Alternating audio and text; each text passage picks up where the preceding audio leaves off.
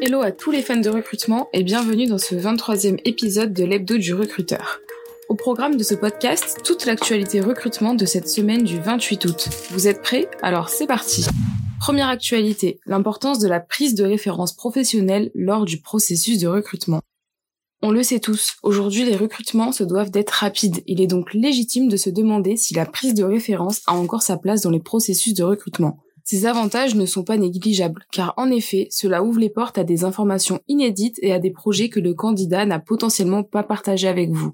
Et cela peut aussi jouer un rôle décisif dans le choix entre plusieurs candidats.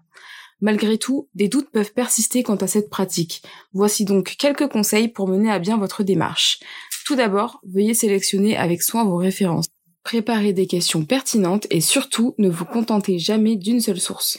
Maintenant, explorons notre seconde thématique de la semaine. Les difficultés de recrutement des entreprises seraient en baisse.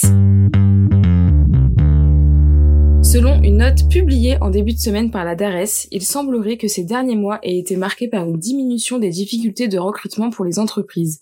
Cette tendance s'inscrit dans un contexte où le marché du travail actuel semble se refroidir, à l'exception du secteur du bâtiment qui reste inchangé. Continuons avec un focus sur les offres d'emploi et la déception grandissante des salariés en quête d'opportunités.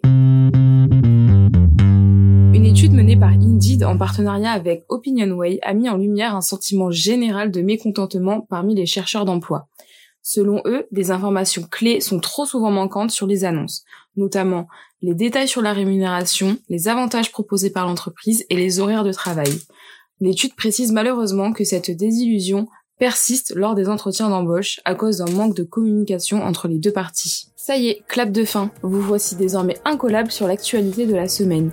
Ça vous a plu? Vous mourrez d'impatience de nous écouter à nouveau pas d'inquiétude, nous revenons dès la semaine prochaine pour vous faire vivre toute l'actualité en direct. Alors prenez note, l'épisode 24 de l'hebdo du recruteur sortira dès vendredi prochain à la même heure. Je vous souhaite une belle semaine et vous dis à très vite. Ce podcast a été réalisé grâce à Tool for Staffing, un logiciel de recrutement et de chasse automatisé boosté par l'intelligence artificielle.